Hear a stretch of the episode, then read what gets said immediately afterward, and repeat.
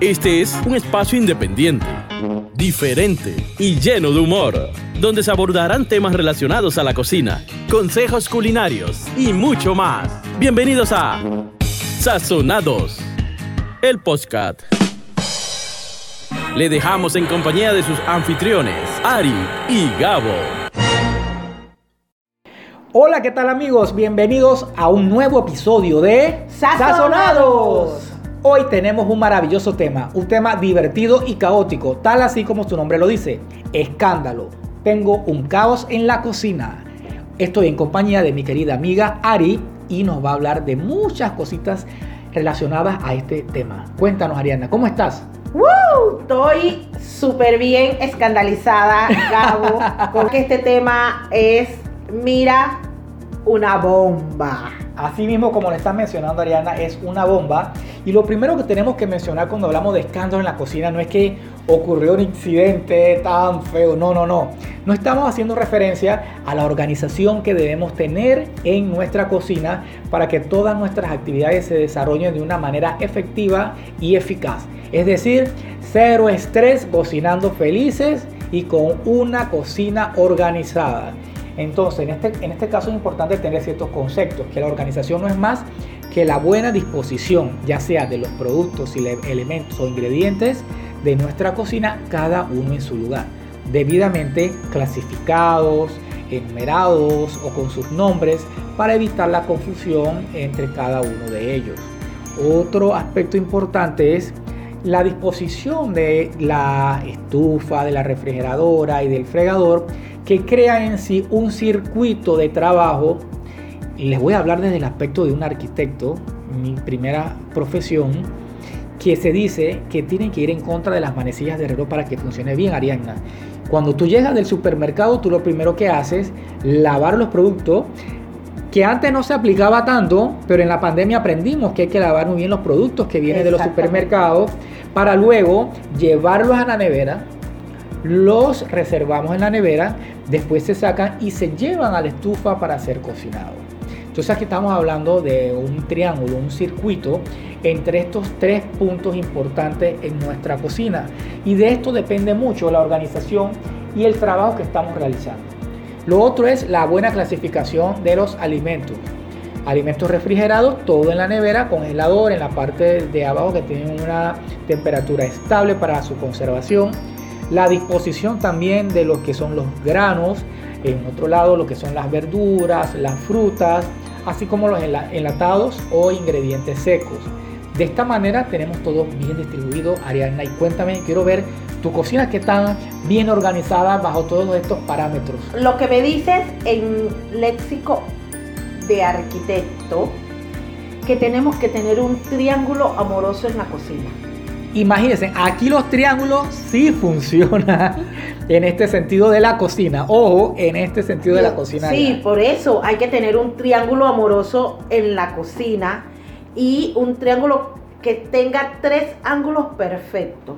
Así es. Porque eh, muchas veces queremos este tipo de cocina que sí nos crea un caos cuando tenemos esta isla de cocina y que para poder desplazarnos a buscar algo en la nevera, caminamos como cinco minutos. Eh, eh, o sea, estoy exagerando un poquito, pero más o menos algo así. Nuestro tsunami aquí de emoción está exagerando un poco, ya sabes, no se lo una cocina de 5 metros, ¿no? pero, pero esto, eh, hay que buscar esa armonía, así como cuando tú bailas con tu pareja. Así es. Una, una sincronización entre la nevera, el fregador y la estufa. Eso es así, como el reloj, pero eh, eh, yendo en forma inversa. Así mismo es para mantener este control dentro de nuestras actividades. Y aquí con esto nosotros evitamos que se interfieran o choquen las actividades. Porque tú sabes que dentro de todas las casas existe un área de trabajo, un área de descanso y un área de social.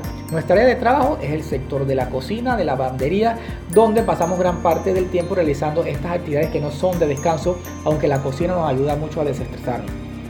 A ver, hoy no te voy a hablar tanto como, como chef, no te voy a hacer tanta pregunta así tipo chef. Hoy vamos, hoy vamos a exprimirlo como arquitecto.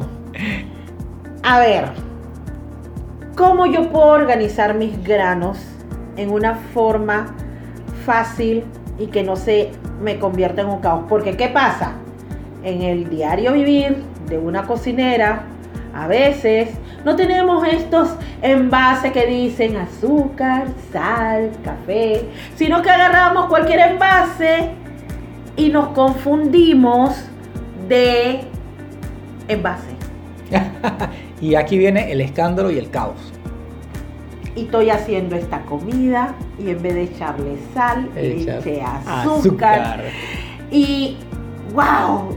Entonces, ¿qué consejo nos puede dar para una organización de ese tipo de alimento que es el, lo rápido que agarramos para sazonar, lo, lo rápido que agarramos para prepararnos un desayuno, porque lo primero que hacemos es el café. ¿Y qué hacemos? Endulzamos el café para lo que lo endulzan. O vamos a hacer una crema, endulzamos. Entonces podemos cometer ese pequeño caos y que, y que, y que pasa siempre cuando no tenemos más nada. O sea, era el último paquete de crema con la última lata de leche y ya, y no hay más nada que hacer. Bueno, aquí en este caso es importante mantener una un buen etiquetado o rotulado de los envases. No importa que no sea un envase costoso o especial para almacenar los granos o cualquier otro ingrediente, porque podemos optimizar o podemos utilizar eh, envases de algún ingrediente que hemos comprado que vienen por lo general en envases de vidrio, que es muy bueno para reservar estos alimentos, pero luego tú le colocas su letrerito para evitar estas confusiones que acabas de mencionar. Dentro de la cocina también es relevante contar con un espacio tipo alacena para que puedas colocar también lo que son los granos, eh, los productos secos y enlatados, cada uno en una tablilla distinta. Otro consejo que les puedo ofrecer es guiarse por colores. Por lo menos colocar un color o una etiqueta con un color específico para las especies, eh, un color específico para lo que son dulces, el otro para sal, eh, para ajo en polvo, cebolla en polvo. Y estos ingredientes que, pueden, que son muy similares en sus presentaciones y que nos pueden confundir. Así que esto es relevante lo que es el etiquetado de cada uno de nuestros recipientes y que estén obviamente en envases herméticos bien sellados para evitar que la humedad que hay por lo general en los países del trópico afecten el, aspecto físico de ellos, ¿no? las propiedades. Bueno, yo te puedo contar algo. Cuéntame, Ariadna. Vamos, gracias por la información sobre los granos y todo. Muchas gracias por participar. ¿Qué me vas a decir, Ariadna, en este momento? Pero, ¿no te ha ocurrido que tú estás haciendo la sopa, por decirlo? Ajá porque ahora sí ya volvimos a, hablar con el chef. Ya, ya, ya. Nos quitamos el sombrero de arquitecto, y el sombrero de chef. Exactamente. Entonces, abres la nevera, abres la gaveta de las verduras y la zanahoria está aguada. Y la mayoría de la verdura están, no sé si por la humedad, ¿Cómo podemos salvarla para no botarla? O sea, hay, porque hay algunas que se pueden salvar y hay otras que no. Claro que sí, dependiendo de la elaboración que vamos a hacer, cuando son cocciones que tipo sopa o estofados, podemos utilizar la zanahoria para evitarla botar, una zanahoria que ya esté un poco más blanda, que esté en buenas condiciones, obviamente, libre de hongos y demás. Pero podemos evitar esto utilizando ya sea recipientes eh, de que tengan de vidrio o herméticos para almacenar lo que son las zanahorias, cebollas, aquellos productos que deben ser refrigerados, pero que a veces los afecta el exceso de eh, temperatura fría, en este caso cuando están en la nevera, y los podemos cubrir de esta forma. También podemos eh, colocar las hierbas eh, aromáticas o hierbas como el cilantro, el culantro, en algunos países también le llaman así, el tomillo, eh, albahaca, las podemos envolver ya sea en papel absorbente con levemente húmedo y luego en recipiente una cajita donde están todas las hierbas para evitar que el frío los vaya a quemar. Sí, porque a mí me ha pasado de que estoy haciendo, y yo dije, ay, tengo un cilantro y voy a usarlo para echarle así y decorar. Y cuando llegas, Cuando llega, está todo triste, marchito. triste, está en defunción, no sirve, Oh, por Dios. qué bueno. dolor. Ya sabes que puedes implementar todos estos consejos para que tus alimentos te perduren un poco más dentro de la nevera y también saber eh, dónde colocarlos y mantener un buen control de la temperatura para que no se exceda. Y es importante, además de esto que mencionas, es mantener una organización dentro de nuestra nevera, que es muy importante, evitando de esta forma la gran cantidad de desechos orgánicos. Y es aquí donde nosotros podemos implementar la cocina de aprovechamiento, que no es más que es la reutilización de excedentes de recetas anteriores en nuevas elaboraciones, evitando así esta gran cantidad de desechos. Bueno, yo les puedo decir algo. ¿Conocen el one pot o el one pat en nuestra jerga afrodescendiente? Bueno, yo estoy seguro que todos los panameños conocen el One Pot, pero quiero que nos expliques qué es esta delicia para aquellos que nos escuchan desde otras partes del mundo. Bueno, el one pot es un arroz eh, de combinación. Ajá. Mis abuelas afroantillanas y afrocaribeñas lo hacían para eh, no desechar nada de lo sobrante de la comida. Si sobraba frijoles, si sobraba puerco, si sobraba pollo, todo lo que era sobrante de comidas, ellas lo guardaban en el congelador y ahí hacían un, una combinación de arroz. Así se le llama el guapo. Tenía tanto como carne, como marisco, como pollo, frijoles, verduras. Entonces, a lo que nosotros le decimos arroz de combinación. Así mismo, y como en muchos otros países de Latinoamérica, de Europa, de otras partes del mundo que hacen arroz de combinación, es básicamente eh, utilizando también estos mismos ingredientes que acabas de mencionar. Exacto. Entonces, ellas le ponían ese toque distinto. En vez de hacerlo con agua, lo hacían con leche de coco, eh, le echaban más especias. O sea, le daban un toque, un giro distinto a las sobras. Muchas personas lo, no, eh, lo ven mal el decir yo no voy a cocinar sobras. No son sobras, son pequeñas porciones de comida que eh, uno tiene reservado. Yo soy de las que si me quedan dos presas de pollo, yo lo guardo, pero porque yo no me la quiero terminar de comer, o un pedazo de carne, o un pedazo de pescado. Marisco no, el marisco siempre se agregaba fresco, porque el marisco es un poquito más delicado. Eso es importante también, que hay ingredientes o componentes dentro de nuestras recetas que se deben consumir frescos para garantizar el éxito final de nuestras recetas. En este caso te puedo mencionar que eh, por lo menos en mi cocina yo eh, cocino el pollo y el caldo yo lo reservo en el congelador, así como reservo cal- caldo de, de cabeza o cáscaras de camarones o de langostinos. Eh, cuando hago fumet, también reservo en el congelador. O cuando estoy colando algunas lentejas que me quedan ese caldo, que lo puedo reutilizar para realizar un arroz. Entonces todas estas elaboraciones es importante poderlas eh, almacenar para aprovecharlas al máximo y así tener un ingrediente o un producto que se ha utilizado en su totalidad. También te puedo decir otro, otros detalles en la parte de, guardar todos estos excedentes que mencionaste en nuestra nevera. Es que no prolongar el tiempo de, reserva en, dicha nevera porque esto puede afectar su integridad y también puede ocasionar que haya también los problemas estomacales y demás para tratar de no prolongar eh, ese, estado de ellos. Una de las cosas que yo recomiendo no es congelar y descongelar, porque en ese, en ese, en ese momento, en ese ciclo, es donde se crean las bacterias. Así mismo. Si ya las descongelaste, utilízalo. Y si no lo puedes utilizar, entonces deséchalo. Así mismo. Y Mm. debes también, como vas a descongelarlo, hacerlo eh, de manera eh, temperatura ambiente.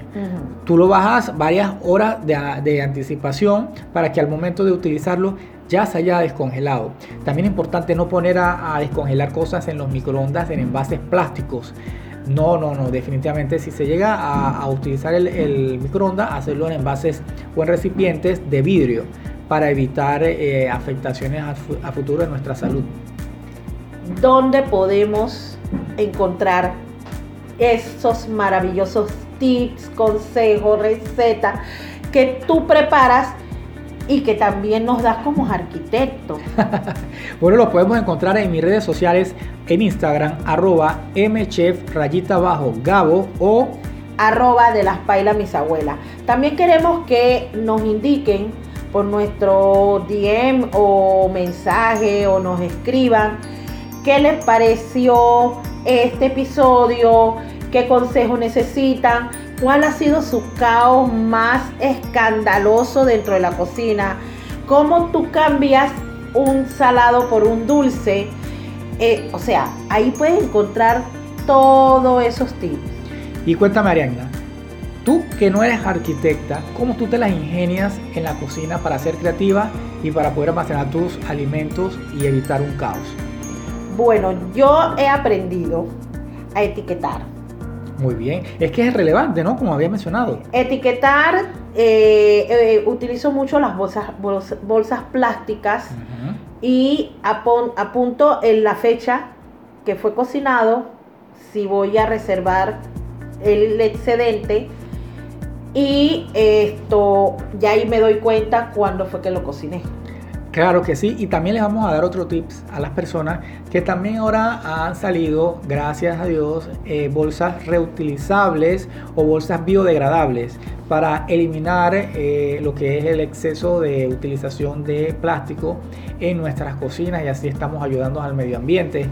Hay maneras sencillas como es utilizar hojas de plátano, envolver las hierbas, y colocarlo en un recipiente de vidrio en nuestra nevera.